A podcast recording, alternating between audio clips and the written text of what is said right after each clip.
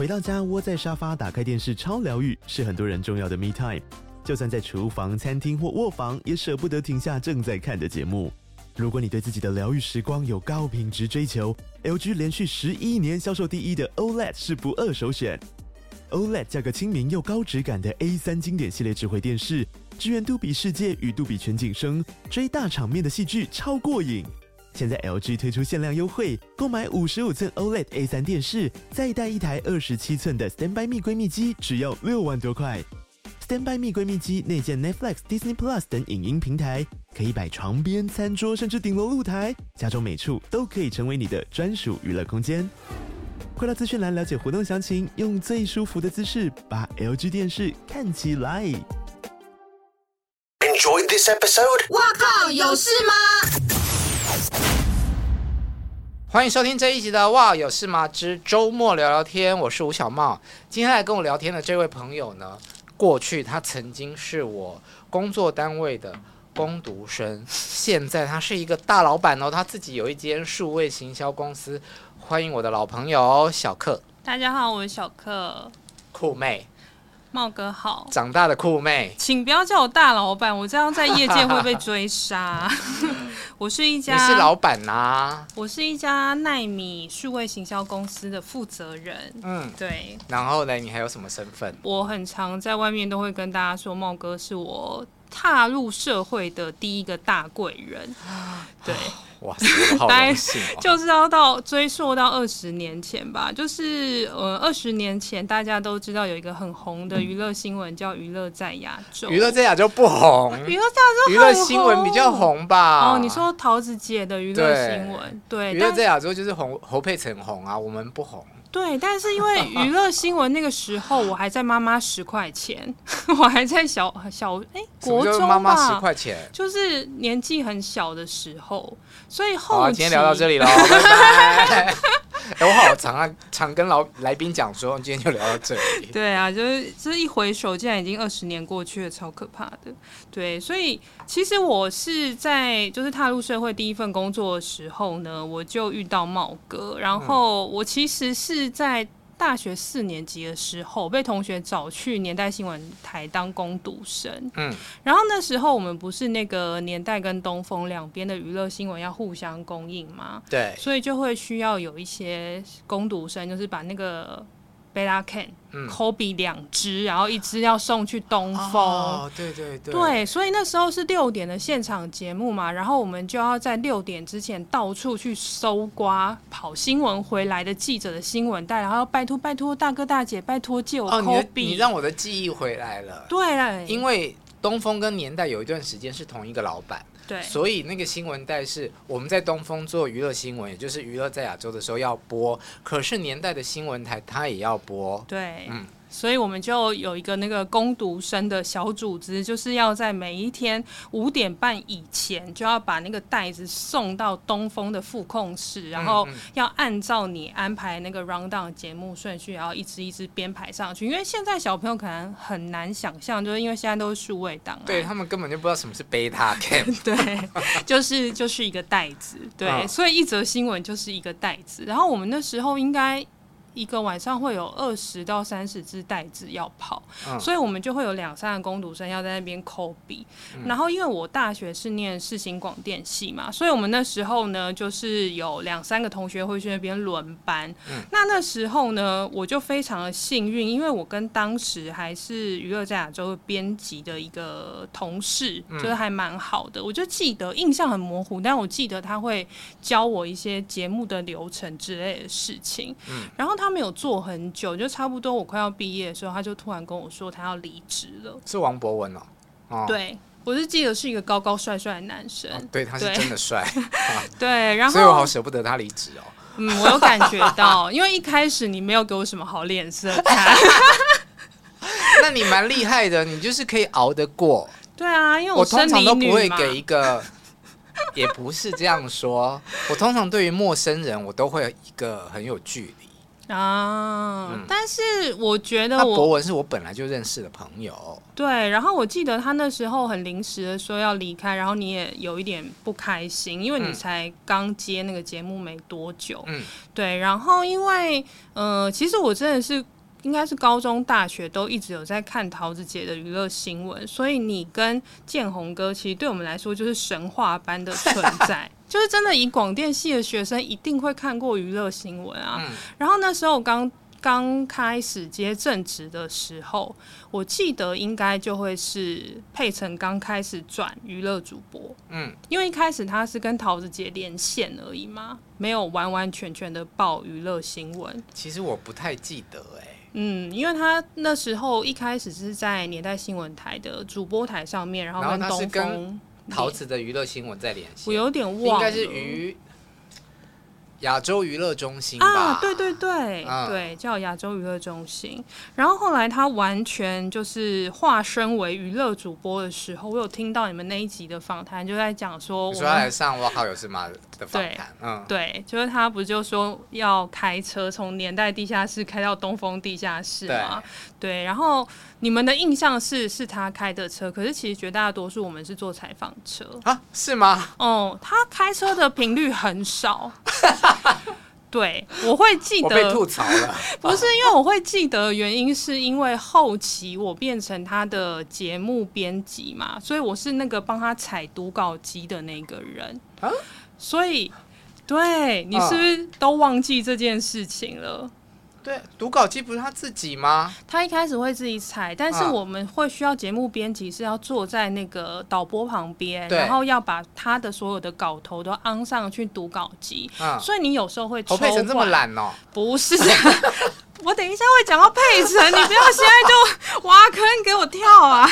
嗯、对，因为他他一开始是很需要那个新闻台的播新闻的方式，嗯、所以。博文那时候也是啊，就是要坐在副控，然后帮他对那个稿件，就是稿头要输入他那个小 monitor。嗯、然后其实是因为你很常会调那个现场节目播带的顺序，对，因为有我们会有来宾嘛，然后我们有就是那个就是一个 live 节目，啊、一个小时很紧，所以有时候来宾要是迟到或什么，你就要调稿件的顺序，对，或者是有的人袋子做太慢。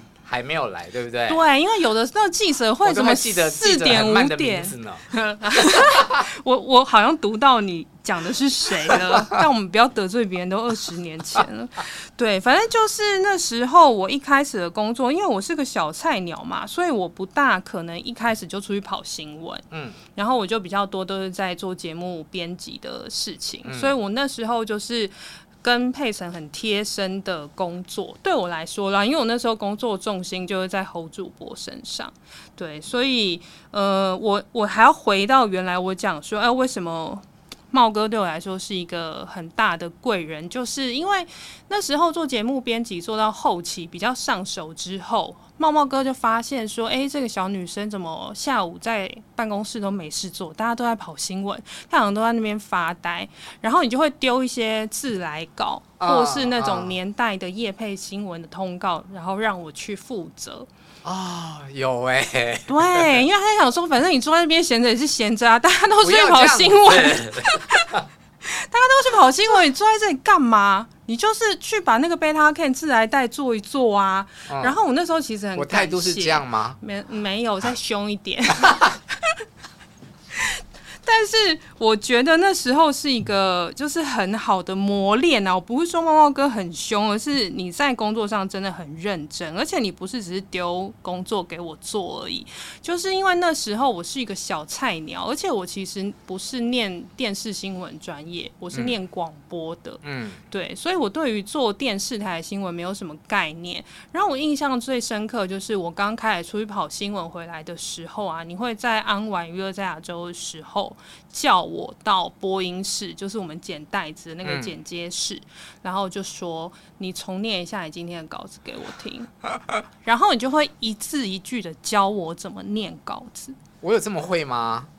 我那时候很感动哎，因为我们每一天上班都就是跟打仗一样啊，就是在那边就是拼那个现场节目啊，然后即时新闻啊，跑来跑去啊，然后那个什么新闻台那边可能又有一大堆莫名其妙的要求，然后你还愿意在安完现场的时候就跟我说，我觉得你的口条需要再 练一下。可是那时候我才刚毕业，我才二十几岁，OK 啦，所以你那时候就会用你自己的时间，然后把我那天写的稿子拿一就是再印出来，然后拿到剪接室叫我再念一遍，然后教我怎么念。来，今天拿一段新闻来念呐、啊。没有带。对，所以这件事情就让我觉得很感谢。然后再来也是，那你讲一段那个什么 ending 的台呼，就娱乐新闻吴以翔采访报道，你用你的名字讲。哦，不要！我看到你跟佩岑那一段，好丢脸，尖叫。好啦，就是反正我们都会有什么记者。哎、欸，这样我会讲我本名哎、欸，这样好吗？张小克啊，好，记者张小克连线报道，就这样而已啊。这么冷静？对啊。OK，对我那时候就是一个就是非常乏味的菜鸟记者这样子。嗯，对，然后。呃，因为其实我现在虽然是自己开了一家广告公司，可是我自己也有经营 YouTube 的频道，嗯、就是我其实有另外一个身份，是我是人类图的分析师。嗯，那其实我自己后期啊，就是包含是现在经营那个频道上面所有的影像剪接跟制作的功力，还有我在影片上面讲话那个能力，我觉得都是在东风的时候被你雕出来的。你的频道最好很好看哦，不然讲出去我很丢脸哦。我的频道就是一个只服务喜欢人类图跟学习易经的人，我们是非常小众的频道。好，但我们这一集没有要深入的讲人类图，如果你有兴趣的话，下个礼拜继续来跟我们听聊聊天。对，嗯，好，所以大概就是在。那个娱乐在亚洲的这一份工作，就是底定了我接下来这个二十年的职业生涯跟一些很重要的技能。对啊，所以我非常感谢。这样讲，我非常的觉得荣幸又形容词是什么？诚惶诚恐、呃、之类的。对啊，你是长辈耶，好像你的你的人生跟我好像有一点攸关这样。有啊，很有啊，所以那时候从中国回来，就是从大陆工作回来的时候，我不就是一直很积极的 对联络你。因为那时候我失业，我就拜托，哎、欸，你有没有什么认识的人需要有人有工作这样？才没有，你没有拜托我，是我主动问说，茂哥，我们就是有一个新创团队，非常需要你这样的人才，你愿不愿意跟一些小朋友聊一聊？对，因为我真的觉得你是很有才华，然后写文章很犀利啊，然后就是做人处事风格鲜明的人。听众朋友，这一集我真的没有下夜配哦 我就是一个客套鬼。那后来我们两个谁先离开啊？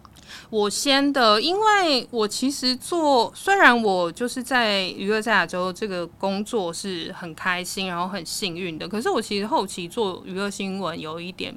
就是个人有一点过不去，为什么？因为我们那时候不是都是现场直播嘛，然后要六点到七点，嗯，那我们要更早进去准备，那他就会有什么 ADFD 导播啊，然后全部人跟我们一起工作。嗯，所以我印象最深的是，就是当你社会新鲜人第一份工作是这么高压的时候，我那时候每次安现场的前半个小时开始，我就会剧烈的头痛。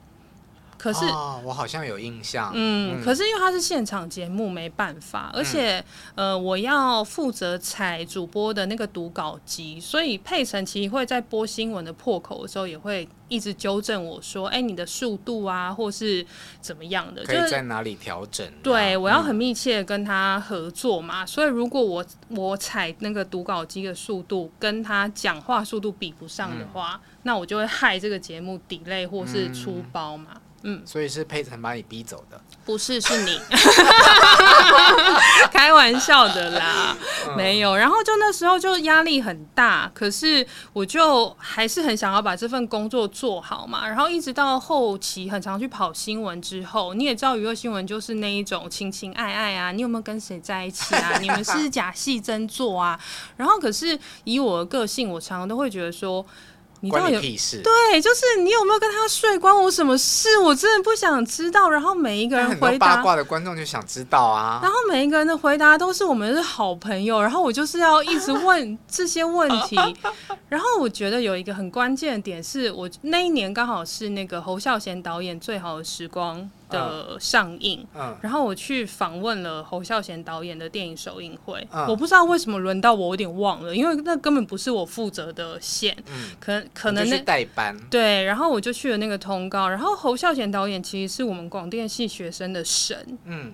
就是他是神好多哦，对不起，有大神小神。啊，就是在电影界的导演，我们都会觉得侯导就是一个很厉害的人物。的人，对，所以我那时候就是非常兴奋的去跑那个通告，可是那时候就是张震跟舒淇的绯闻为主要的卖点，所以你那时候就有交代我们一定要去问这个，然后我那时候就是看着侯导就是非常。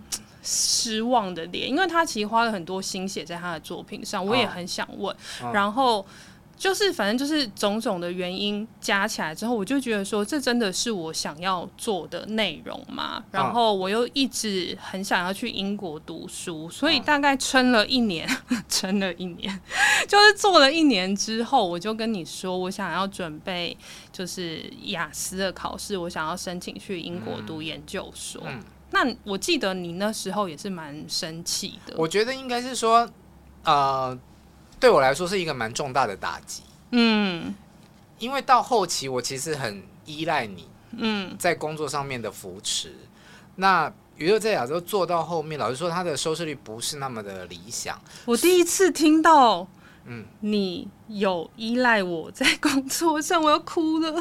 来，先哭一下啊！哦，好，假哭被抓到。好，其实我蛮喜欢《娱乐在亚洲》这个节目的，因为我觉得他在那么多的娱乐新闻之后，他重新以一个娱乐杂志的方式出现在大众面前。嗯、然后我们做的除了影剧新闻之外，也把生活译文，我记得还做过类似的主题，就是不同的便利商店有什么好吃的这种比较生活化的。对我来说，它是一个不一样的。娱乐新闻性节目，嗯、但它反映出来的数收视数字就是没有那么漂亮。嗯，后来陆续就有记者离职了，然后当你跟我讲要离职的时候，我发现，哎，我下面可以用的人好像只剩一两个。嗯，我就产生了疑问，就是，哎，那这节目还要继续吗？嗯，同时又有来自于上方的压力，他觉得，嗯，这节目就是要改版呐，啊。啊礼拜五跟我讲说，那要改版了，下礼拜一就要改，当场蛮傻眼的这样，嗯、所以后来做到最后，我也是带着比较受伤的心情离开这个节目。嗯，因为其实我一直印象很深刻的是那时候下节目，然后你坐在你的位置上，我都还记得你年代新闻部坐在哪个位置，然后你就把我叫过去，然后就聊了我要离职这件事情。嗯对，然后我也是非常坦诚的跟你讲我自己的心路历程啦。当时我记得我在工作上对你没有什么保留，就是我觉得很好的地方跟我觉得我很不适应的地方我都讲了。嗯，然后我。真的很感谢你的原因，也是因为你记不记得我们那时候过年年假之前，我们都要录节目存档。哦。然后有一年呢，好像那个年假是七天还八天吧，但是就是你把三分之二的过年存档的节目特辑规划跟后置都交给我。哦。我就是懒。不是那时候，那时候其实你分配给了三个记者，哦、就是三个同事，哦、但是。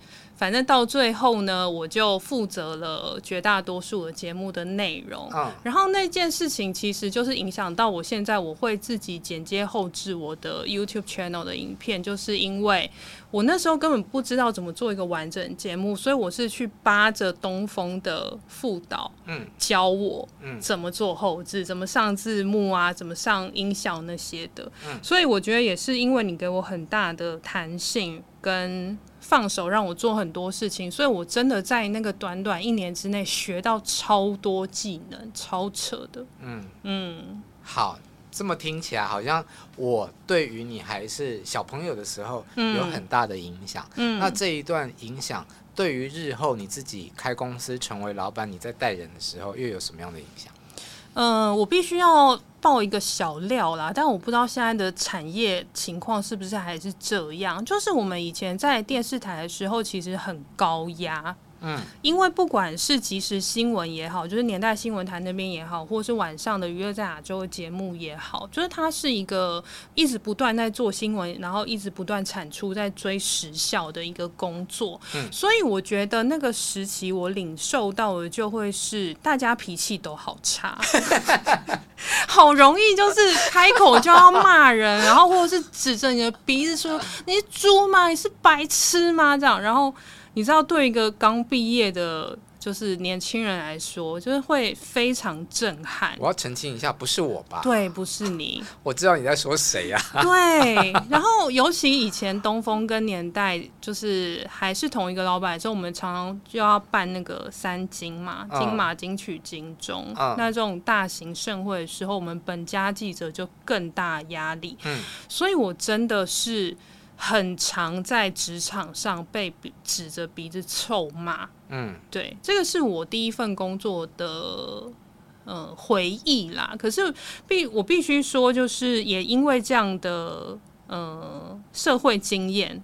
让我之后自己开了公司之后，我一直给自己一个很大的警惕，就是不要在职场上或者不要在工作上，不管是对客户、厂商或者员工都好，就是不要太有情绪，嗯，然后不要用责骂的方式跟他们沟通。那当然，因为我开公司大概是二零一三年的事情，那时候哇，十年嘞，对啊，嗯，都老了。你现在公司有几千人啊？几大概九千。九个人啦，九个人而已。对，所以我后来自己在开公司。之后我就会一直记得，就是我第一份工作的时候，在职场上受到那个震撼教育，然后我就是希望这个文化就是不要再被延续，因为大家其实都是出来混口饭吃，就算我是老板也是一样，嗯，我也是混口饭吃，所以大家应该要开开心心的来上班，然后就是好好的下班，好好的休息。那请问，当员工跟你说“老板，老板，我要离职”的时候，你是怎么处理的？哦。我跟你讲这件事情，我真的学了超久。嗯。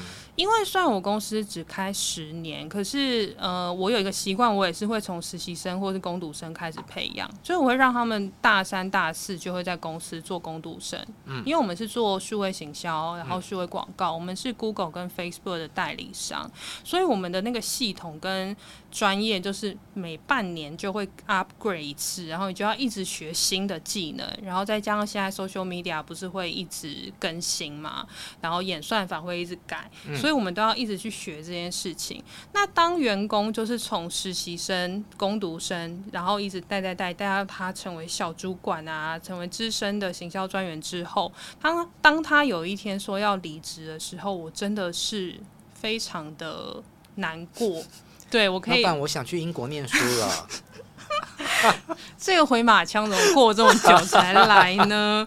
对，然后我真的有，因为有几个就是好几年、四五年以上的员工离职的时候，我有回家偷偷的哭，然后也跟你一样，我就是去想说，是不是我做的不够好啊？然后公司规模不够大，所以留不住他们。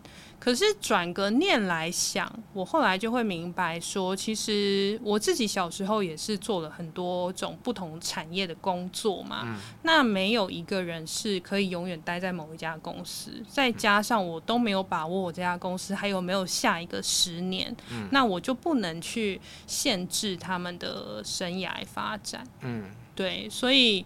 对于我来说，我自己的学习是开公司当老板的每一天，每一天都有新的学习。你知道吗？因为你像你自己是老板，嗯，所以当你的员工要跟你提出离职的时候，嗯，不舍，然后你可能你会想到的就是，嗯，我的公司应该还不错吧，应该是可以留得住人的，嗯，这样。但我一直都是在上班，然后到。中后期之后，当我成为一个主管，那面对媒体环境的变迁，你发现你下面的人要离开，但你却没有办法让他留下来，你找不到挽留人家的原因的时候，嗯、那个超难的。对啊，而且只能说嗯好去。对啊，可是其实像我们两个这么重感情的人，嗯，哎，怎么没有吐槽我？什么东西？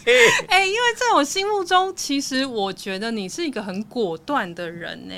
就是你对于这种职场来来去去，我以为你很果断。哎，我巨蟹座，哎，我那么重感情。哦，嗯，好吧，对，那我觉得就是像不管是主管也好，或者是老板、资方也好，就是当你很过度重视你跟员工之间的感情的话，其实会对于你的经营管理会有很大的问题。嗯，对，因为像我之前前几年有遇到这样的问题，就是我太感情用事啊。就例如说某一个员工，我是从他还没毕业，然后就看他长大啊，然后甚至是我第一个员工，他是在我公司结婚生子，生到两个小孩以上，他才离开的这种。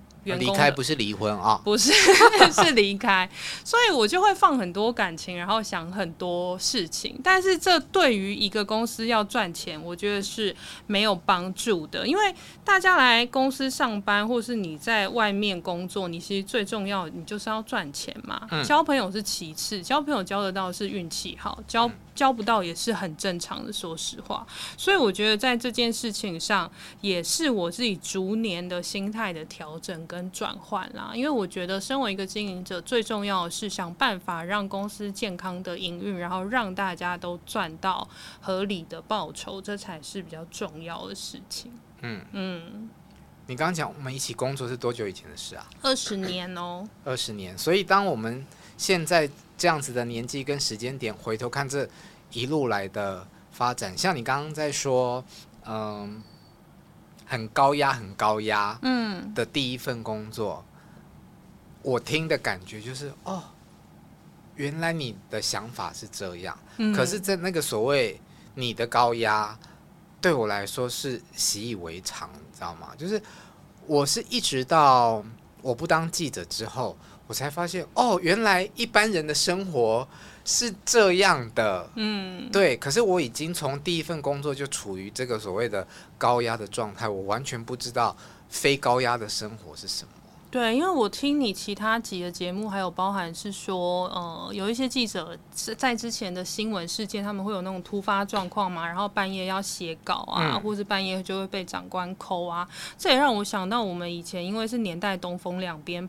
兼顾，所以年代有值大夜班跟小夜班。嗯，我们要就是值晚班，因为就是不知道晚上会不会有那个临时的突发事件，然后就是那时候好像是跟各县记者一起，就是记者要值班就对了。对，啊，我完全忘记这件事情。因为我们其实，在年代叫生活娱乐组，然后还会有体育啊、政治、社会线新闻，然后大家是一起，全部的记者一起轮，所以。嗯我们虽然人很多，可是我们好像每个月也是要丢一两个记者出来去轮那个大夜小夜。就是例如说晚上如果突然地震有什么临时新闻的话，嗯，就会指大夜小夜的记者要去跑。那你台风天有支援过吗？有啊，有支援过啊。对啊，我还有做过 SNG 连线呢。啊，有踩在那个什么泥巴还是水里面？没有，因为我们那时候好像因为有隔解的关系，所以我们这一组。都有一些特别待遇，护身符。对，就是大家比较不敢真的把我们当年代的记者去使唤。嗯，我那时候的印象是这样。对啊，但我那时候好受不了，作为娱乐组的主管，然后每天要去跟新闻部开三次的会。对，你要去报告，我记得。嗯，然后就觉得。你们这不同组的人根本就听不懂什么。对，因为我觉得也是因为有你跟建宏哥在，所以我们整整个生活娱乐组的。氛围都跟整个新闻部非常不一样。对对，所以佩岑那时候说他在东风播新闻是他很快乐的时期，我完全有感受到。嗯，因为我记得我们那时候要坐车从年代到东风昂现场的时候，他都会在车上播一些 R&B 或者嘻哈音乐，然后在那边跳舞，在车上在那边。然后我就想说，我以为你是一个很矜持的大家闺秀，结果你竟然听嘻哈，嗯、然后很。开心这样，还会跟制作人吵架哦。对，你在现场哦？我在副控，嗯，因为他那时候那个对稿都是在化妆室边做头发的时候，你会在他旁边对。哦，所以你没有目击？我没有目击，但我看到你气冲冲的走掉，然后建宏哥就笑盈盈的说：“没事的，我来了。”然后我就 OK，现场有老大在就好了。你有吓到吗？我还好，因为我蛮常看你发脾气的啊。嗯、怎么这样？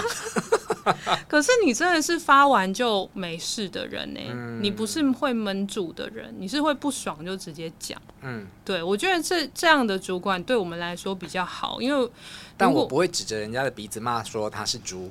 对，因为我们都有被骂过，大家应该都习惯了。对啊，所以其实在这份工作上，我也很感谢佩晨，因为除了你有手把手的教我读稿跟写稿以外，嗯，佩晨也是另外一个教我怎么念那个 OS 的人。嗯，因为他是主播嘛，他教的跟我教的应该是十万八千里吧？对，因为他教的就是 新闻部。标准念法，但我那时候也很感谢，因为我们在下节目回年代新闻部的那个车上，然后我那时候刚开始做新闻带，所以有几只袋子我真的是念得很烂，然后稿子也写得不好。那佩岑就非常亲切的，就是教我在车上一句一句教我，如果是他，他会怎么念。嗯，然后我那时候就是你知道，一个小女生初出茅庐，就会哇，好感动哦，就是一个这么漂亮的美女主播，就是当红艺人，竟然愿意教我她的新闻的 know how。嗯，对，所以。我其实跟佩晨工作的那段时间，我是非常喜欢他这个人的，因为我们看到非常多他私底下就是傻大姐的形象，嗯、对，所以我是由衷的很欣赏他。嗯，好，现在我们都已经长大了，嗯，在这样子的年纪，然后你也是老板的身份了，对于现在二十几岁正在职场上面努力的年轻人，你有没有什么话想要跟他们说？我觉得，嗯，以我们这种四十出头岁，或是已经过了四十岁这个年纪的身份，去建议现在的年轻人，可能有一点不合时宜啦。嗯，那怎么办？因为现在我们公司最年轻的员工也大概就是二十五岁左右。嗯，嗯，那我没有什么想要给他们的建议耶，我觉得就是发挥他们的。兴趣所长，然后勇敢的去尝试。关于那些我们小时候会听过，第一份工作要做超过一年啊，你要点耐心啊，你要点合群的这种概念，我基本上我是不会说的。我所以，当你以前接受到的一些教育或者是讯息，在新的时代被颠覆的时候，嗯，它有对你造成冲击吗？然后你怎么样去适应这件事？我觉得我比较幸运的是，因为我做的是数位行销、嗯、网络相关的工作，所以我每一季、每甚至每个月，我都在被这一些新的科技更新，嗯，冲击。嗯、所以我蛮能理解现代的年轻人自我啊，然后呃节奏很快啊，喜欢看短影音啊，没有耐心啊，嗯、然后或是一首歌他们要先听副歌不听主歌啊，这种消费习惯我是可以理解的。那只是说他们在职场上。要么就是保保持着热忱，多多的去学习新鲜的事物，然后让自己可以不断的增进；要么你就是有能力可以独立的接案、独立的赚钱。我觉得这是我给现在年轻人的一个建议啦。嗯、然后我自己。真的是没有什么感觉到被冲击的原因，就像我刚刚讲的，我们的行业就是一直要学新的东西，嗯、然后一直要看最新的小朋友在流行的内容是什么，然后去帮客户做行销的建议。对啊，所以我是还好。那你呢？你有觉得被冲击到吗？有啊，常常。而且我比较本位主义，嗯，所以当不符合我的想象或期待的时候，对我来说冲击是很大的，嗯，对。但我也认同你讲的，现在没有办法跟这个世代的人给他什么建议，因为真的想法都不一样了。嗯，像常常在听说哦，他们现在都在看短影音的时候，我常常会有问号，就是说真的那么多人在看吗？嗯、啊，好像真的是，但到底有什么好看？嗯嗯，我都会出现这样的问号。对啊，然后在我们做影片的内容上，其实它就有一个黄金法则，就是如果你 YouTube 影片超过八分钟以上，嗯，大家就会没有耐心看。哎呀，对，那哇有事吗？怎么办？减一集减五集？然后你看很多就是那种访谈性 podcast 型的 YouTube channel，他们都都会剪一些一分钟的精彩的短影音，就是 shorts 放在 YouTube 上面。嗯嗯嗯但如果以盈利的考就是考量来看的话，我也会建议你这么做，因为你其实有好多金句。我听你的节目，就是内容有超多金句可以剪成一分钟，然后放上去啊。不然你收我便宜一点，我发包给你。好啊，就靠你捧红喽！马上就促成工作合作了，太开心了吧？啊，好啦，那我们今天在节目的一开头有讲到说，你的另外一个身份是跟人类图有关。